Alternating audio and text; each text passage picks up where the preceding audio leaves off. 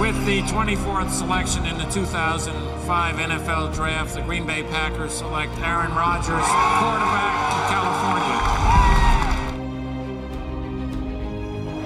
The final snap of Super Bowl 45. The Green Bay Packers have won the Super Bowl. The Lombardi Trophy is coming home.